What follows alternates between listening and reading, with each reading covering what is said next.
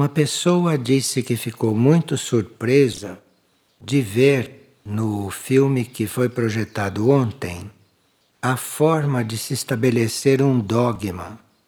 Ele não sabia que um dogma se estabelece tendo como argumentação um duelo de oradores com boa capacidade mental e especulativa.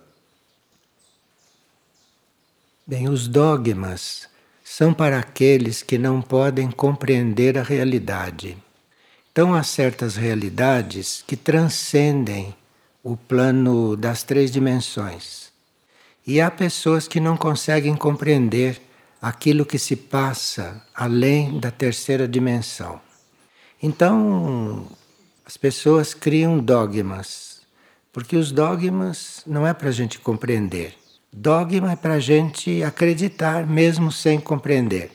Um dogma é para aqueles que não compreendem certas coisas e que crer naquilo pode ajudá-los, mesmo sem compreender. Então é por isso que se estabelece um dogma. Aqueles que compreendem não precisam de dogmas. Aqueles que compreendem vão buscar a explicação. Hoje nós sabemos que o ponto mais seguro para nós irmos buscar explicações é dentro de nós mesmos. Então a gente vai buscar lá dentro com a fé de que se saber aquilo for útil para a nossa evolução e para o nosso serviço ao mundo, então a gente vai ficar sabendo a partir do próprio interior. Agora, aquele filme que se exibiu ontem foi o filme no qual se instituiu o dogma da Imaculada Conceição. Hoje os irmãos extraterrestres explicam que é a Maria e nós não precisamos de dogmas mais. Mas ainda há seres que precisam de dogmas, então é um caminho que eles têm que percorrer. Agora, aquilo aparentemente foi um diálogo entre pessoas de talento, mas na realidade aquele monge encarnou com a missão de introduzir a fé na Imaculada Conceição. E claro que os argumentos que ele apresentou, os argumentos que foram discutidos ali, eram aqueles argumentos compatíveis com a época, que aquilo se passou há muitos séculos atrás. Então aquilo tudo era compatível com aquela época. E nos termos que os teólogos poderiam aceitar e entender, e nos termos que o povo precisava para acreditar em Maria. Então é um filme histórico e que está muito marcado por tudo aquilo que era a mentalidade humana e a capacidade da humanidade de entender coisas de outras dimensões. Então é um filme histórico. Sabemos que aquele monge encarnou com essa missão e ele não durou muito. Cumprida esta missão, ele pôde voltar para casa. E uma pessoa gostaria de saber se para o centro cardíaco se abrir é necessário que as polaridades masculina e feminina estejam em equilíbrio em nosso ser. Esta pessoa sente que ainda está polarizada numa dessas polaridades e como ir então para esta síntese. Quando nós não estamos adaptados à polaridade do nosso corpo físico e temos dificuldades em lidar com o masculino e com o feminino dentro de nós ou fora de nós, existe uma receita que é muito favorável para as coisas irem se esclarecendo. Esta receita é o celibato. Então, quando a gente não está bem no sexo do próprio corpo físico, ou quando a gente tem algum problema com isto, com o masculino ou com o feminino, a receita é viver em celibato. Mas não só viver em celibato, viver em celibato e nem pensar nisso. Essa é a receita. Quem tem fé nisso e quem quiser experimentar, vive em celibato e pense em outras coisas, não pense nunca nisso. E aí, depois de algum tempo, vai ver o resultado. Há certas coisas que só vivendo é que se entende. só vivendo é que se compreende. Então, quem tem dificuldade com as polaridades, o que deve fazer é viver em celibato. E alguns dias atrás, falou-se numa partilha que há pessoas que estão no centro espiritual como prova. Se nós podemos explicar o que é isto, estar no centro espiritual como prova. Então, a prova é para ver como nós reagimos diante da oportunidade de se estar em um centro espiritual. Como a gente reage diante desta oportunidade? Esta é a prova. E a partir da prova começam a acontecer mudanças e processos na pessoa. E uma pessoa, cada noite, tem tido vários sonhos diferentes mas no intervalo entre um sonho e outro, ela acorda. Fica alguns minutos acordada e depois torna a dormir e vem outro sonho. Então, isto é uma oportunidade para você não esquecer dos sonhos, porque há muitas pessoas que sonham, como todos sonham a noite toda, mas não se lembram, a maioria não se lembra. Então, você sonhar, acordar, depois tornar a dormir, sonhar de novo. Isto é uma oportunidade que você tem para conscientizar os seus sonhos, para você se lembrar dos seus sonhos. Então você acaba um sonho, acorda, escreva aquele sonho, faça perguntas para o seu ser interior sobre aquele sonho. Poucas pessoas têm essa oportunidade, porque as pessoas sonham às vezes a noite inteira e não se lembram de nada. Quer dizer, não sabem o que vivem durante o período de sono. Porque a nossa vida não é só a vida de desperto. A vida de desperto é uma parte da vida. A outra parte da vida, aliás, a terça parte da nossa vida é durante o sono. E se a gente não se lembra de nada, é a terça parte da vida perdida para a consciência individual.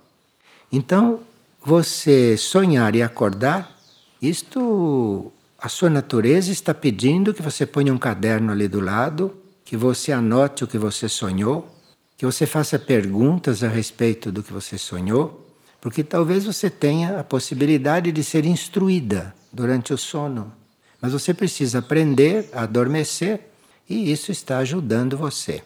Então você, quando acordar, você tome nota do sonho e torne a dormir, vem outro sonho, você acorda, tome nota e de manhã você tem bastante estudo que fazer. Você tem muito no que pensar, ou tem muito no que pesquisar. Uma pessoa sonhou que a sua neta de três anos havia desaparecido. O que pode significar isto? Eu estou muito aflita. Então, sonhar que a sua neta desapareceu é que você tem que deixar sua neta em paz. Você não tem nada a ver com sua neta. É como se ela tivesse desaparecido. Agora, se você quer insistir, então insista. Mas esse sonho está mostrando que você tem que deixar a sua neta em paz, porque ninguém é responsável pelo neto. Quem é responsável são os pais, até certo ponto, mas não os avós. Isto é um engano. Isto é uma das falhas da educação da humanidade da superfície. Os responsáveis são aqueles que puseram pessoa no mundo, não os avós. Isto é uma coisa básica. Agora, pode haver exceções. Pode haver sim que você tenha algum débito para com o filho do seu filho, mas isso é um caso especial. Em geral, os avós não precisam nem tomar conhecimento da existência dos netos, porque quem chegou na idade de ter netos é sinal que já cumpriu tudo o que tinha que fazer, já fez filhos, os filhos já fizeram filhos. Quer dizer, aquela parte da vida dela encerrou. E agora que isso tudo já está encaminhado, chegou o momento de você viver a sua vida e não mais está centrada nos seus filhos e muito menos nos seus netos. De forma que chegou o momento de você finalmente viver a sua vida. Isto é o que se tem a dizer de um modo geral. Mas repito, deve haver casos de exceção. Não sei se é o seu. Se você sonhou que o neto desapareceu, estou falando tudo isso porque é assim que eu estou interpretando o desaparecimento do neto. Quer dizer, o seu neto não deve existir na sua vida. Isto é o que se pode concluir. Mas você faça o que você quiser. E por que o ser humano sente culpa e medo? E como fazer para dissipar essas energias involutivas? O medo pode ter muitos pretextos para existir, mas a verdadeira causa do medo é nós não termos contato com a nossa parte imortal. Porque o medo básico da humanidade, o medo principal da humanidade, é o medo da morte. E medo da morte vem porque o indivíduo não sabe que ele é imortal. Porque quem sabe que é imortal não deve ter medo da morte. Porque desencarnar é uma coisa que acontece conosco centenas de vezes, porque nós somos muito lentos, então temos centenas de encarnações, como podíamos resolver em muito menos encarnações, mas todos nós temos centenas de encarnações. De forma que desencarnar para nós não é problema. Nós já desencarnamos centenas de vezes e vamos desencarnar muitas vezes mais. De forma que o medo é porque nós ignoramos ainda que somos imortais. Apesar de toda esta experiência de vai e vem, nós ignoramos que somos imortais. Porque a nossa mente ainda não conseguiu conceber isto. Ou a nossa alma, que está num nível de relativa imortalidade, a nossa alma ainda não se faz sentir em nós. A hora que o nosso espírito, que a nossa alma começarem a se fazer sentir, você não tem mais medo da morte, porque você sabe que é imortal. Mas isto precisa que você pense um pouco na sua alma. Em vez de pensar nas pessoas, em vez de pensar na vida, em vez de pensar nos problemas, você deixe uns 10, 15 minutos por dia para pensar nessas coisas e ocupe o resto do tempo para pensar no seu ser interior.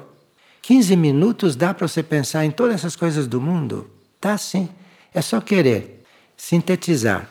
E o resto do tempo você fique conectado com o seu interior, você fique conectado com a sua parte imortal. E aí você não vai ter medo de coisa alguma.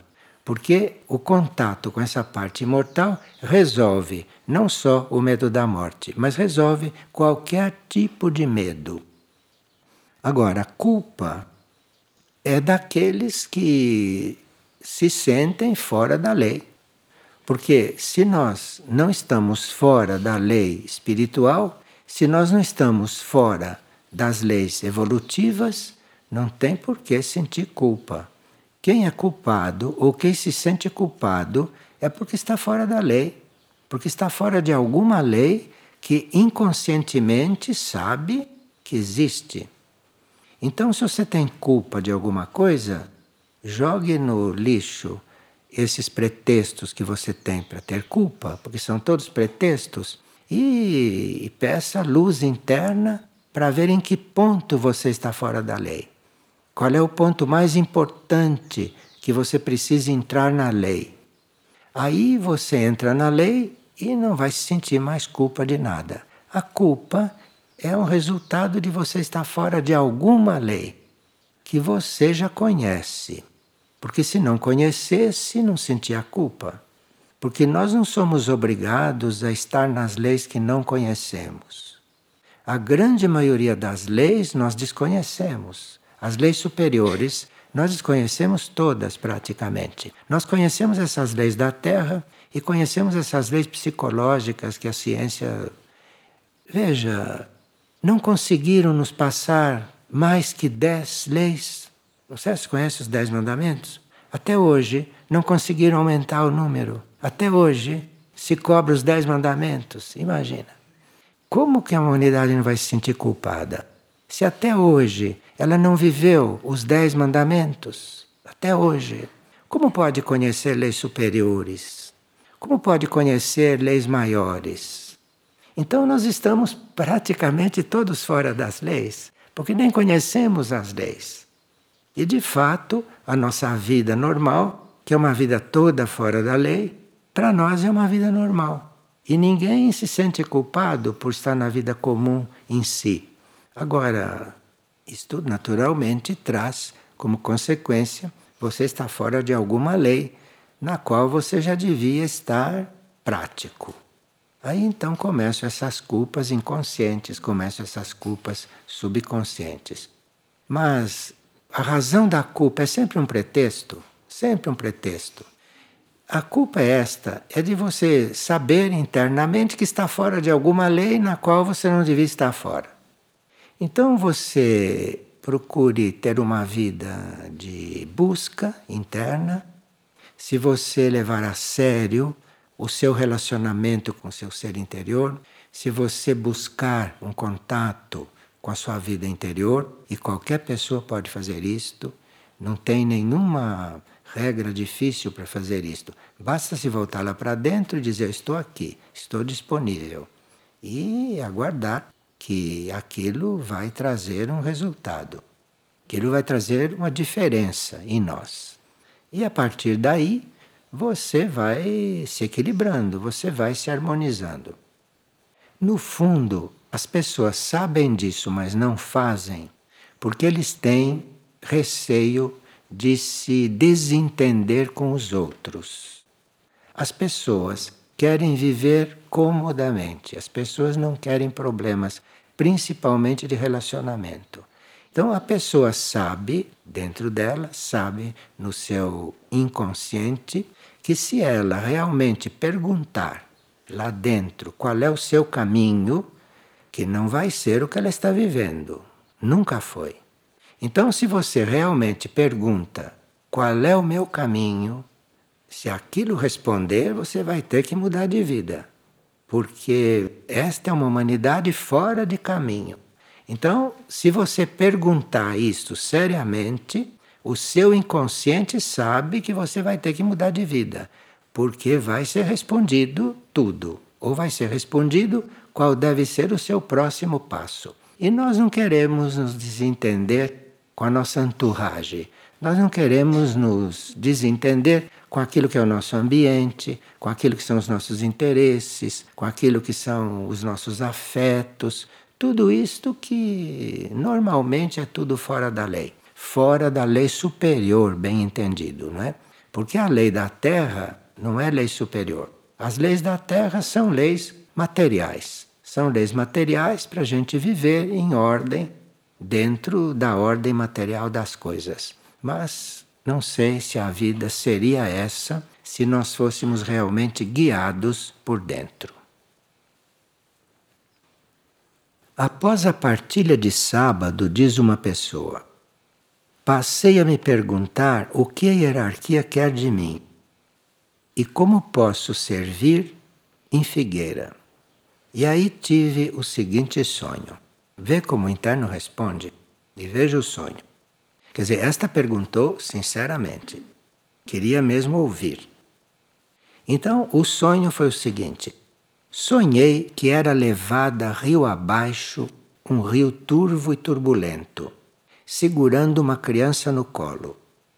E no final do rio havia um mar de águas limpas e paradas, com um barquinho me esperando. Daí consegui me salvar e salvar a criança que carregava. Gostaria que me ajudasse a interpretar este sonho. Bom, você sinceramente perguntou o que a hierarquia quer de você? A hierarquia significa aquele nível de consciência que já passou do nosso estágio. A hierarquia é aquele nível de consciência que já transcendeu o estágio humano e que, portanto, tem mais experiência que nós humanos. Então, hierarquia é algo que já passou por tudo aquilo que nós passamos, já resolveu, já está num outro nível e já está em condições de colaborar conosco. Isto é hierarquia. Então, ela perguntou o que a hierarquia quer de mim. A hierarquia mostrou que a vida dela é este turvo e turbulento rio, na qual ela estava descendo segurando esta criança, mas que lá no final havia um mar de águas limpas e com um barquinho que a esperava. Então a hierarquia lhe respondeu: agora precisa que ela realmente confirme a sua pergunta para ela mesma, precisa que ela confirme este apelo para a hierarquia, porque aí, em vez dela descer pelo rio sujo, ela vai se encontrar lá, onde as coisas estão preparadas, inclusive um barquinho simbólico para ela. Veja como os internos respondem. E os internos respondem de uma forma que nos toca. Quer dizer, todos nós podemos não ficar tocados por isso. Mas a pessoa que sonhou ficou tocada. Porque o interno responde segundo a nossa necessidade, o interno responde exatamente como nós podemos entender, como nós podemos sentir e como nós podemos seguir. Nenhum interno responde uma coisa que a gente não esteja preparado para escutar. Então, cada interno responde da forma mais adequada. E nós não perguntamos e não pedimos para ser guiados porque não queremos. Porque se quiséssemos, seríamos. Veja, sonho repetidas vezes que estou dirigindo um carro e este começa a ir para trás. Tento parar, pisando no freio, puxo o freio mas o carro continua indo em marcha ré. Mas nunca acontece nenhum acidente por isso. Claro, porque isso tudo é um sonho simbólico, este é um carro simbólico, não? E este carro representa a sua personalidade. O automóvel é um símbolo de nós como personalidade. Então, se esse carro está indo para trás, você se segure. Em alguma lei, você se segure para não ir para trás como personalidade. Não se trata de colocar freios, porque a personalidade não obedece assim facilmente. Aqui você precisa se liberar um pouco do nível da tua personalidade e precisa pensar um pouco nos seus níveis superiores. Você precisa pensar um pouco na sua alma, pensar um pouco no seu espírito, pensar um pouco nas leis que você já conhece, porque assim este carro vai começar a obedecer. Ou então o carro vai ser mandado para um concerto. A gente nunca sabe o que vai acontecer. E esses enigmas são as razões pelas quais a gente não fica muito seguro em se entregar. Porque a gente, bom, eu vou me entregar e de repente acontece uma coisa que eu não quero, de repente acontece uma coisa que compromete a minha vida. Então, essa é a questão. Mas como nós estamos no final de um ciclo, e é um ciclo muito importante, não custa nada a gente ter essas coisas um pouco mais claras. Sonho repetidas vezes que estou longe de casa. Procuro o caminho para voltar. Vocês estão vendo como estamos mesmo num período crítico. E os problemas são todos iguais. Sonho repetidas vezes que estou longe de casa. Procuro o caminho para voltar, pedindo informações às pessoas, mas ninguém me ajuda e até riem de mim. Claro, porque só você não entende que você já pode compreender que a sua casa não é nada disso que você chama de casa. A nossa casa é o nosso mundo interior. Todo o resto são coisas que estão aí para você usar enquanto está encarnado, mas não sua casa. Dizer que isto é sua casa, uma coisa construída aqui, que isto é sua casa, isso é de uma ingenuidade enorme. Que isto não é sua casa. Isto aí a terra treme um pouquinho, ela vira poeira. Isso é sua casa? Uma coisa que vira poeira, de repente, que desaparece do mapa.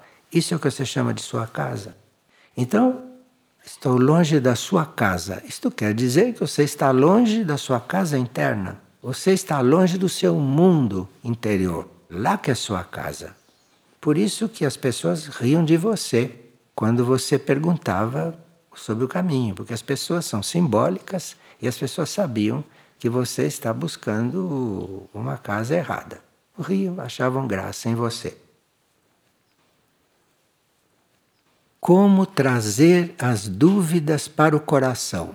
Porque nós tínhamos dito numa partilha que tudo aquilo que são as nossas dúvidas, nossas perguntas, os nossos assuntos, não deviam ficar moendo como um moinho lá na mente, na cabeça. Que isto tudo devia ser trazido para o coração, porque o coração, o coração cientificamente é onde a nossa alma está ancorada. A nossa alma não está ancorada na cabeça. A nossa alma, que é a nossa porta de entrada para a vida espiritual, a nossa alma está ancorada é no coração. O que está ancorado na cabeça é a nossa glândula pineal, é outra coisa. Glândula pineal tem nada a ver com alma.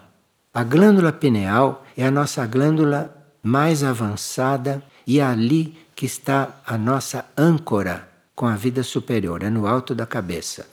Mas isto não é o nosso assunto agora. Nosso assunto é chegar na alma, porque ninguém chega lá no alto da cabeça sem ser pela alma. Então, aqui a gente diz: leve as suas dúvidas para o coração, porque é lá no coração que a alma está ancorada. E nós não podemos chegar na cabeça, nós não podemos ter uma solução na base da mônada do espírito, porque isso tem que passar pela alma. Então, por isso é que se disse que as dúvidas, os problemas, os assuntos não devem ficar circulando na cabeça, porque lá não é o lugar disto. O alto da cabeça é para os impulsos para a evolução superior, não é para os impulsos para a vida no mundo, para a vida na Terra, para a vida humana. Esta vida humana, esta vida na Terra se resolve no coração, se resolve no nível da alma. E depois que a alma abre a porta, aí sim, aí você vai subindo e aí ninguém diria. Agora, quem tem polaridade esta área do alto da cabeça, esse não tem dúvida.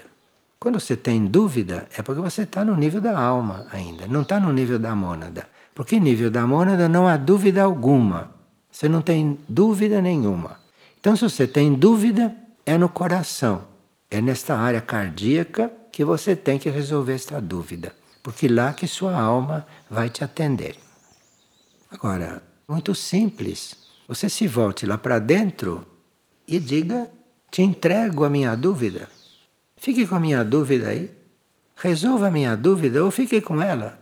Eu não quero saber de dúvida. Isto não é um discurso mental, hein?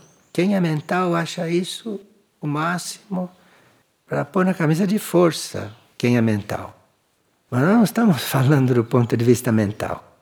Nós estamos falando na realidade da nossa entrega. Então você se volta lá para dentro do coração e diz: Te entrego esta dúvida, faz dela o que quiser. Ele te explica ou ele faz o que quiser dessa dúvida. Mas você, como ensinam os mestres tibetanos, não pense mais nisso. Você entrega a dúvida e mude de assunto, põe a mente em outra coisa. Pouquinho de primeiro raio, mas todos nós devemos ter um pouquinho de primeiro raio. Porque se não tivéssemos, não estaríamos vivos. Se nós não tivéssemos sequer uma gota de primeiro raio, não poderíamos nos manter vivos. O primeiro raio pode não ser o nosso raio. Nosso raio pode ser outro, pode ser até um raio oposto. Mas um pouquinho de cada raio todos nós temos. E é o primeiro que nos mantém vivos. E uma pessoa que está no grupo de oração, no decorrer da oração, sente sinais de vertigem. Bem, são adaptações da sua energia à energia que está sendo desenvolvida ali. Agora, se você tem um sinal de que está tendo dificuldade com a energia desenvolvida ali, você peça licença ou combine com as pessoas que coordenam a oração para você acompanhar a oração de longe. Você não precisa ficar ali no círculo, não precisa ficar ali. Você vai um pouco mais para longe, vai para o ar livre e fica orando de lá. Assim você não tem vertigem. E aí as suas energias vão se adaptando àquilo que está acontecendo ali. São adaptações da energia. Se existe uma diferença entre obediência às hierarquias e obediência grupal. Enfim, ele quer saber os níveis de obediência, né? A hierarquia não pede obediência para ninguém. A hierarquia não exige obediência, a hierarquia nem pede que você acredite nela. A hierarquia trabalha em nível de total libertação. É ao contrário das outras forças. Então, a hierarquia não exige obediência alguma. O que a hierarquia nos diz é que nós teríamos que seguir aquilo que já compreendemos. Isso que a hierarquia nos diz. Então, se você já aprendeu uma lei, se você já está instruído em alguma coisa, então viva segundo aquilo. Isto é que a hierarquia diz. E a hierarquia tem muito cuidado, a hierarquia tem muita cautela para não ficar nos ensinando coisas que a gente não possa compreender ou que a gente não possa seguir. Não tem perigo que a hierarquia nos dê uma instrução que seja difícil demais para nós. Não tem perigo. O que a hierarquia sugere são coisas que nós podemos seguir, senão não sugeriria. Porque a hierarquia nos conhece profundamente, de forma que aquilo que a hierarquia nos sugere são coisas que nós podemos seguir. Tem nada de impossível. Então, não sei o que quer dizer obedecer à hierarquia, porque a hierarquia não pede obediência. A hierarquia diz alguma coisa, a hierarquia sugere uma coisa, a hierarquia mostra um caminho e fica na sua responsabilidade seguir ou não, fazer ou não. A hierarquia não te cobra. O que acontece é que se você não segue uma vez, não segue outra vez, não segue a terceira vez, a hierarquia para de falar. Isto sim, porque não há energia a perder. Mas não que exija. A hierarquia simplesmente para de se comunicar. Ela vai esperar que você a reencontre de novo. Como não há muito tempo a perder mais com essas coisas, né, seria bom que, se alguém tem alguma ideia que veio da hierarquia, procure seguir. Procure seguir, porque realmente não é momento da hierarquia emudecer. Então, obediência à hierarquia, isto não existe. O que existe é você atender a algo que a hierarquia passou, que a hierarquia te sugeriu, que a hierarquia te ensinou. Isto sim, não é obediência. Agora, obediência aqui na Terra, isso sim existe. Isto sim existe. E se não houvesse aqui na superfície da Terra a lei da obediência, nós estaríamos completamente caóticos e tudo estaria em nível de caos. De forma que uma coisa é a hierarquia, a qual você não precisa obedecer, você não é obrigado. Se você não seguir, você vai fazer sua experiência e vai ver no que dá. Você não é obrigado. Agora, aqui na Terra, se não houver uma lei a qual você seja obrigado a seguir, isso já estaria num caos. Agora, estas leis da Terra, se não são seguidas, se essas leis da Terra não são, usemos a palavra obedecidas, não, porque a lei se obedece. Não é como a lei espiritual, que ninguém precisa obedecer, obedece se quiser e evolui ou não. Então, agora, a, aqui na Terra existe a lei. E se você não aprende a obedecer à lei da Terra, você jamais seguirá um conselho da hierarquia. Isto é uma questão de evolução. Então, você poderá deixar de seguir a lei da terra, você poderá ser um fora da lei. Poderá, porque você tem livre-arbítrio. Agora, enquanto você não aprender a obedecer, você não vai aprender a ouvir uma sugestão. Este que é o assunto. Então, aqui na Terra, nós estamos numa escola, numa escola de purificação, numa escola de transmutação, numa escola de obediência, numa escola de sofrimento, numa escola de livre-arbítrio. Isto aqui é uma escola. E quanto pior aluno você for, menos você vai escutar a hierarquia. Essa é a questão. É muito simples isto.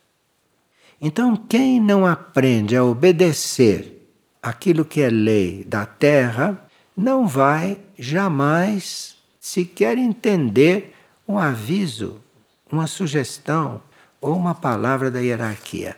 Vai poder ouvir, compreender tudo isso, mas não vai adiantar nada, porque não está preparado para seguir. E nesta escola terrestre se aprende, é, às vezes, sofrendo, porque nós nem sempre estamos dispostos a aprender voluntariamente. Que na Terra, esta humanidade, quando sabe que tem que aprender alguma coisa, toma muito cuidado, quer saber o que é, o que não é, se quer mesmo, como vocês sabem, né? Bem, vamos passar um pouquinho a parte prática agora. Esses dados foram tirados de uma dessas mensagens que Maria tem mandado todos os dias. Numa dessas mensagens, ela colocou de forma muito prática todo o mecanismo do nosso dia. Ela diz o seguinte: desperta de manhã na minha presença. Esta é a primeira coisa que ela diz. Então ela diz: desperta de manhã na minha presença. Isto é, você despertou de manhã, se ponha na presença deste princípio feminino universal, que nós chamamos de Mãe Universal, que para nós deu o nome de Maria. Então, primeiro ponto prático prático é você despertar de manhã na sua presença. Isto é, desperta, pronto, estou aqui. E ela está aí na sua frente. Segundo, sacia a tua sede na fonte que é a oração. Mais prático é impossível. Sacia a tua sede na fonte que é a oração. Então, você acorda de manhã, pronto, estou na presença desta energia feminina, estou na presença de Maria, estou na presença. Enfim, você está nessa presença que representa a parte feminina do único. Porque o único tem parte masculina, tem parte feminina. O único são três partes, não? E ela é a parte feminina.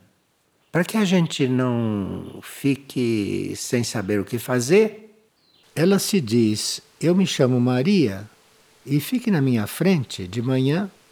Logo que acordar, fique na minha frente. Mas, claro, é impossível. Não há quem não entenda. O que a gente pode é não acreditar, mas não impede que a gente experimente.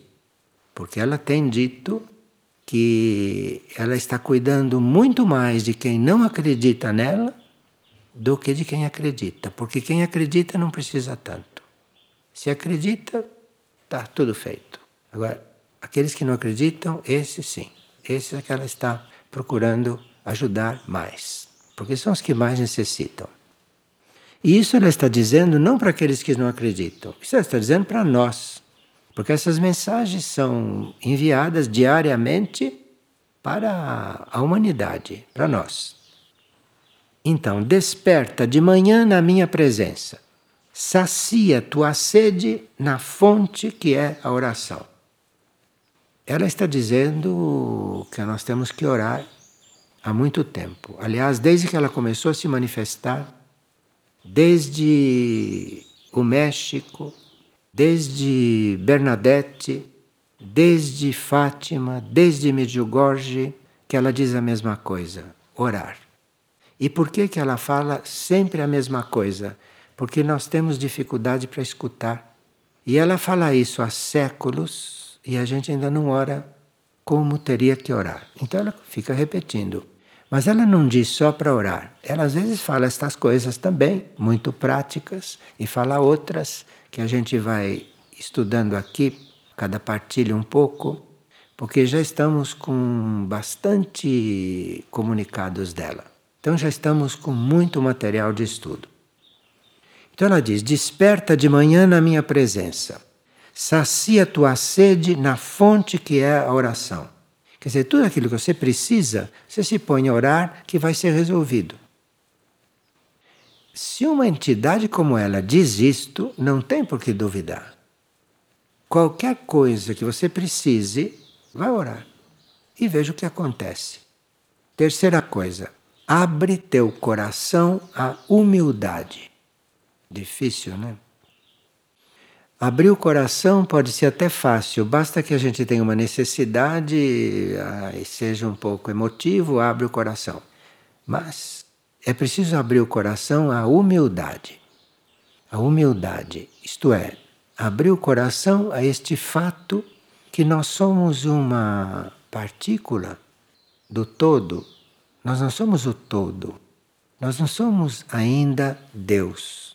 Nós somos uma partícula. Nós somos um grãozinho de poeira numa praia infinita. Isto se chama reconhecer isto e, e ser isto, isto que a gente teria que fazer. Então, abre teu coração à humildade. Então, você abre seu coração como um grãozinho de poeira que você é neste momento. Só isto. Porque aí você vai se sentir muito bem naquela praia infinita cheia de areia. Abre teu coração à humildade. Humildade é o contrário do que a gente faz, o contrário do que a gente pensa e o contrário do que nós nos consideramos. Então nós teríamos que nos abrir à humildade.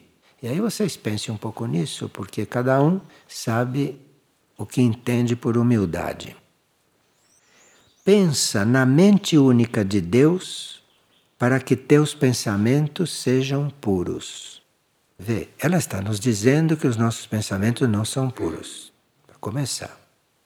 Mesmo quando a gente acha que está pensando em coisas maravilhosas, ela está nos dizendo que naturalmente os nossos pensamentos não são puros. E não são mesmo, porque o nosso conceito de pureza é um conceito terrestre, não é um conceito cósmico de pureza. Então ela está nos dizendo claramente que os nossos pensamentos, em princípio, não são puros. Então você pensa na mente única de Deus, porque existe uma mente única, na qual a nossa está lá dentro. Só que a nossa é uma partícula dessa mente única. E o nosso pensamento não é puro por várias razões que nós desconhecemos. O fato é que não é. Então, pensa na mente única para que teus pensamentos sejam puros. Isto é, nós podemos ter a fé de que um dia os nossos pensamentos podem ser puros. Isso ela está dizendo. Primeiro, ela diz que os nossos pensamentos não são puros, por natureza. Mas você pensa na mente única de Deus para que teus pensamentos sejam puros. Você não é, mas você pode ser. Claro. Está claro ou não está claro? Vê que instrutora, vê que roupa de instrutora que ela vestiu, com que simplicidade ela fala coisas que são claras, que não tem como não entender. Entrega-te à vontade maior para compreender os passos que a tua consciência deve dar. Então, entrega-te à vontade maior. A vontade maior começa pela vontade do nosso eu interno. Aí, se você está pedindo, não? Que quer se entregar à vontade maior, que é a vontade do teu eu superior. Aí, seu eu superior vai te recebendo, seu eu superior te pega nos braços, ela te põe embaixo do manto, e aí começa. Você fica sabendo que existem vontades maiores. Existe uma vontade maior que a do teu eu superior. Existe a vontade do teu espírito, que é maior do que aquela do eu superior. E aí, se você chega na vontade do espírito, porque você está procurando sempre a vontade maior, desde que siga a menor, que não se salta degraus, não se pula. Não se pula porque nem aguenta a vibração diante da vontade do espírito. Então tem que mesmo fazer a vontade da alma. Aí você vai ser erguido e vai chegar numa vontade maior que é a vontade do teu espírito. Há quem faça a vontade do espírito, não são muitos, mas há quem faça. Quem faz a vontade do espírito, aí vai erguendo e aí vai tendo uma vontade ainda maior que a vontade do espírito. Nós temos que estar sempre nos entregando à vontade maior. Muito prático isto tudo. para compreender os passos da tua consciência. Porque todos nós somos consciência e todos nós temos consciência. Mas nós desconhecemos os passos dessa consciência. Então, esta instrutora está nos dizendo que você precisa compreender os passos da tua consciência para caminhar em consciência. Mas para isso você precisa estar buscando a vontade maior e não a da tua mente, não a tua e nem a de ninguém, mas buscar a vontade maior, que na escala é a da tua alma, a do teu eu interno. Agora ela diz: já que nós estamos acordando, não, porque isso é um trabalho para de manhã, logo que se acorda. Ela diz: durante o dia, ser como a flor que exprime gratidão e reverência. Bom, aqui a gente precisava primeiro observar uma flor, porque observando as flores, a gente aprende muito. E ela está dizendo que a flor exprime gratidão e reverência. Dizer que uma flor exprime gratidão e reverência precisa ter um muito boa vontade mental, não? Mas a flor realmente, segundo ela, exprime gratidão e reverência. E por isso as flores são belas. Por isso são belas. Por que, que a flor é perfeita e nós não somos perfeitos? A flor que pertence a um reino inferior ao nosso é perfeita. E nós não somos perfeitos. Por que será, não? Então ela está dizendo: olhe para as flores, porque as flores exprimem gratidão e reverência. Ela está dizendo que as flores são belas por gratidão. A alma vegetal, por gratidão, criou as flores. E por reverência. Porque a beleza de uma flor está aí reverenciando, coisa que nenhum de nós está fazendo. Porque a beleza vem daquela reverência e vem daquela gratidão que as flores, segundo ela, representam. Basta olhá-las. Agora, vou repetir: durante o dia, ser como a flor que exprime gratidão e reverência em tudo Doa-te como as estrelas, constantemente na luz. Vocês sabem que uma estrela nunca apaga, não? A estrela é sempre luz e aquela é a forma das estrelas se doarem. É ser aquela luz. Elas são aquela luz em oferta. E nós temos que aprender a ser como as estrelas. Isto para nós não é difícil, porque muitos de nós vieram de mundos que têm muito a ver com as estrelas. De forma que, se nós realmente olharmos as estrelas e tivermos nas estrelas esta referência, nós não estamos fazendo nenhuma ginástica intelectual. Nós estamos nos comunicando eventualmente com um mundo muito semelhante àquele do qual nós viemos. E olhar as estrelas e aprender com as estrelas que estão constantemente na luz é uma forma. Veja como ela é sutil. E dizem que é fácil demais. É que precisa ver o que está escrito ali nas entrelinhas. Precisa ver o que está escrito ali e ter essa disposição de se abrir no coração para estar junto daquilo. E encontra no teu caminho uma irmã Sabe quem é? A oração. Encontra no teu caminho uma irmã. A oração. Então, nós que sempre aprendemos que somos todos irmãos, sim, somos todos irmãos aqui, mas temos outros irmãos. E temos uma irmã, todos, que é a oração. Como será que nós tratamos esta irmã, não?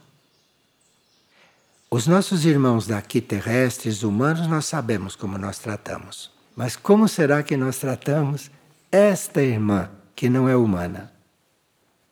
Será que nós consideramos a oração nossa irmã? Será que nós temos realmente amor fraterno? Encontra no caminho uma irmã, a oração. Permita que ela converta o teu ser e que ela libere o teu caminho. Veja que ela está explicando por que, ela pede para orar. Ela não precisa da nossa oração. Ela diz: ore para mim, porque ela vai atrair a sua oração, para que você ore, para que você não pare de orar. Então, ore para ela. E permita que ela, tua irmã, converta teu ser, que ela libere teu caminho. Busca a lei do Espírito para que tua vida se consagre. Então, ninguém consegue consagrar a própria vida facilmente. Mas, como ela diz, buscando a lei do Espírito, a tua vida se consagra. Nós sempre pensamos que podemos consagrar a nossa vida. Sim, teoricamente podemos, mas depois precisa ver se está mesmo consagrada. Eu posso me consagrar, posso colocar aqui uma etiqueta, sou consagrado. Precisa ver se está mesmo, né? Porque isto é preciso estar buscando não a lei do mundo e nem a lei da alma. Aqui precisa estar buscando a lei do espírito para que a vida se consagre. Isto é uma novidade para nós. Sim, porque nós temos a intenção de nos consagrar. E sabemos muito bem que não estamos 100% consagrados. Mesmo os que estão sabem muito bem que tem aí uma porcentagem de coisa que não é de gente consagrada. Todo mundo sabe. Ela está avisando. Bom, se consagre. Mas busque a lei do Espírito para que a tua vida se consagre. Você pode estar consagrado, mas tua vida não está, não. Você se consagrou, mas sua vida está consagrada? Está mesmo? Não sei. Então, busca a lei do Espírito para que a vida se consagre. Você está consagrado, mas não sei se você se consagrou, você se ofereceu, mas sua vida, tá? Viver o amor abnegado para que o Espírito derrame sobre ti a devoção. Devoção também é outra coisa delicada, hein? Devoção é um raio cósmico, sexto raio, o raio da devoção. E nós temos que amar abnegadamente. Amar abnegadamente é possível humanamente. Como seres humanos, nós podemos ter amor abnegado, podemos. Nós não podemos ter um amor perfeito, como o Pai é perfeito. Mas nós podemos ter um amor abnegado, isso podemos. Então, viver o amor abnegado, veja, ela não pede nada que a gente não possa fazer. Ela não pede amor perfeito. Não existe isso em nenhum comunicado, amor perfeito. Ela pede amor abnegado, amor paciente, amor dedicado. Isso quem é que não pode fazer? Só monstro que não pode fazer isto. Então, viver o amor abnegado para que o espírito derrame sobre ti a devoção. E aí, com a devoção, as coisas vão mais rápidas. Se nós fôssemos já devotos, experientes, se o espírito derramar sobre nós a devoção, nós vamos ficar completamente, completamente num estado desconhecido numa manifestação de Maria. Se nós estivermos cheios de devoção, nós não imaginamos o que é fazer aquela experiência de estar presente quando ela está aparecendo. Nós não imaginamos o que é isto. Mas precisa que o nosso espírito tenha derramado sobre nós a devoção. Quando te sentires vencido pela vida, une tua alma comigo, porque virei em teu auxílio. Quando alguém se sente vencido na vida, é porque o orgulho dele foi bastante batido, não? Porque muito poucas vezes se encontra um vencido na vida. Vencido na vida é aquele que não tem mais nada o que esperar da vida. Então ele está pronto, preparado para se unir com algo que não seja desta vida. Mas enquanto ele não está vencido na vida, hum, não sei não se ele faz isto. Não faz mesmo, porque nós temos o nosso lado terrestre. Nossos corpos são feitos de terra. Então nós temos um lado terrestre. Somos feitos de terra, Tanto assim que temos que devolver esse corpo, temos que deixar esse corpo aqui. Hein? Então, quando te sentires vencido pela vida, une tua alma comigo, porque virei em teu auxílio. Ela deu a entender que recebeu autorização para fazer várias coisas que não são comuns, que não são normais, e que ela está exercendo. Ela está exercendo nessas aparições que ela tem feito em várias partes do mundo e para vários videntes. E quando ela diz: Virei em teu auxílio, ela está querendo dizer coisas que não está dizendo. E virei em teu auxílio é uma afirmação um pouco misteriosa. E nós não sabemos até que ponto ela virá este auxílio. Nós não sabemos até que ponto nós estamos sendo ajudados. Nós não compreendemos ainda o que está se passando com essas aparições. Nós não compreendemos ainda o que está acontecendo conosco de estar participando disto em nome da humanidade.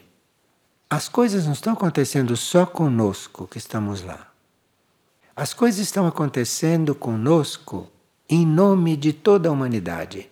Então, toda a humanidade, mesmo aqueles que nem sabem de Mahindra, que nem sabem de aparições, mesmo aqueles que nunca ouviram falar nestas coisas, todos esses estão recebendo. Todos.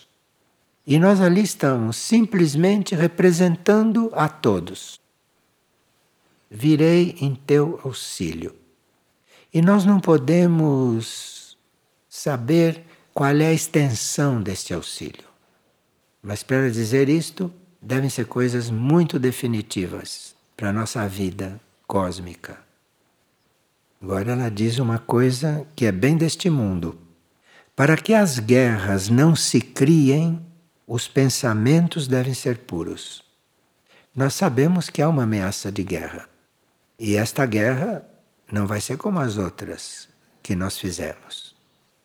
Se houver uma guerra, não vai ser como as outras anteriores. Esta guerra é para ser evitada a todo custo. Porque se houver, nunca houve uma guerra como esta.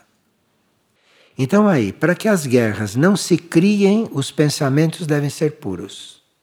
Então a gente pergunta, sim, eu sei que a guerra não deve ser feita, mas o que é que eu tenho com isso? Eu não influo. Não sou eu que assino as guerras. Quem faz a guerra é a humanidade. São aqueles que representam a humanidade, mas quem faz a guerra somos nós todos. Aqueles que fazem as guerras, que dirigem as guerras, aqueles somos nós todos. A humanidade é una. Para que as guerras não se criem, os pensamentos devem ser puros. Então vamos começar por nem pensar em guerras. Mas para não pensar em guerras, para conseguir não pensar em guerra, precisa que a gente não tenha guerra dentro. Precisa que a gente não esteja armado contra o próximo. E nós estamos armados contra o próximo até subconscientemente, sabe, sem perceber pelo jeito que certas pessoas olham para outras, se vê que está armado. Está armado. Quem está desarmado não tem certos olhares. Quem está desarmado não olha de certa forma para ninguém. Então, para que as guerras não se criem, os pensamentos devem ser puros. Está dizendo qual é a nossa parte. Qual é a nossa parte dentro da humanidade para colaborarmos para que não haja esta possibilidade. Porque se houver, para que a humanidade cresça, a entrega deve ser maior. Aqui ela não está explicando o que é a entrega, mas está nos dizendo que a nossa entrega é pequena. Para que a humanidade cresça, a entrega deve ser maior. Porque há vários níveis de entrega. E nós temos trabalhado a entrega desde sempre. Temos trabalhado a entrega. Mas aqui se trata da entrega ser ainda maior. Então, em todos os graus de entrega, deve haver uma entrega maior. Aqui não se está falando de Fulano nem de Beltrano, aqui se está falando de todos. De entregues, de menos entregues, de quem já se entregou, quem já se consagrou, deve ser ainda maior. Esta é a necessidade de agora. E aí, esta comunicação, que era curtinha, ela diz: Eu vos aguardo em oração. Isto é, como ela está dizendo que a oração é a nossa possibilidade agora, que a oração é o nosso instrumento agora, ela nos espera. Aliás, eu vos aguardo em oração. É quando nós começamos a orar, é ali que ela nos aguarda. Ela está aguardando que a gente finalmente ore. Isso que ela está aguardando, porque está lidando com a humanidade toda em nós. E há muitas coisas transcendentais nessas palavras tão simples. Há muitas coisas superiores nessas palavras. Aliás, a verdade é sempre simples. Quando começa a complicar, vai se afastando da verdade. E como se pode perceber que essas simples mensagens dela são verdadeiras? pela simplicidade. Não tem uma coisa ali que não se entenda. Nós não estamos habituados a ser simples. Nós gostaríamos que Maria falasse de uma forma que não compreendêssemos, porque ele diz, ah, está falando coisas importantes. Mas está falando uma coisa que não há quem não entenda, fala uma coisa da forma mais simples que nós sequer conseguimos ser tão simples e por isso aí está a dificuldade. Mas parece que ela é muito decidida a ser simples e está pedindo que a gente seja simples. Está pedindo que a gente vá para o coração. Porque aí estaremos todos em casa. Aí estaremos realmente na aparição.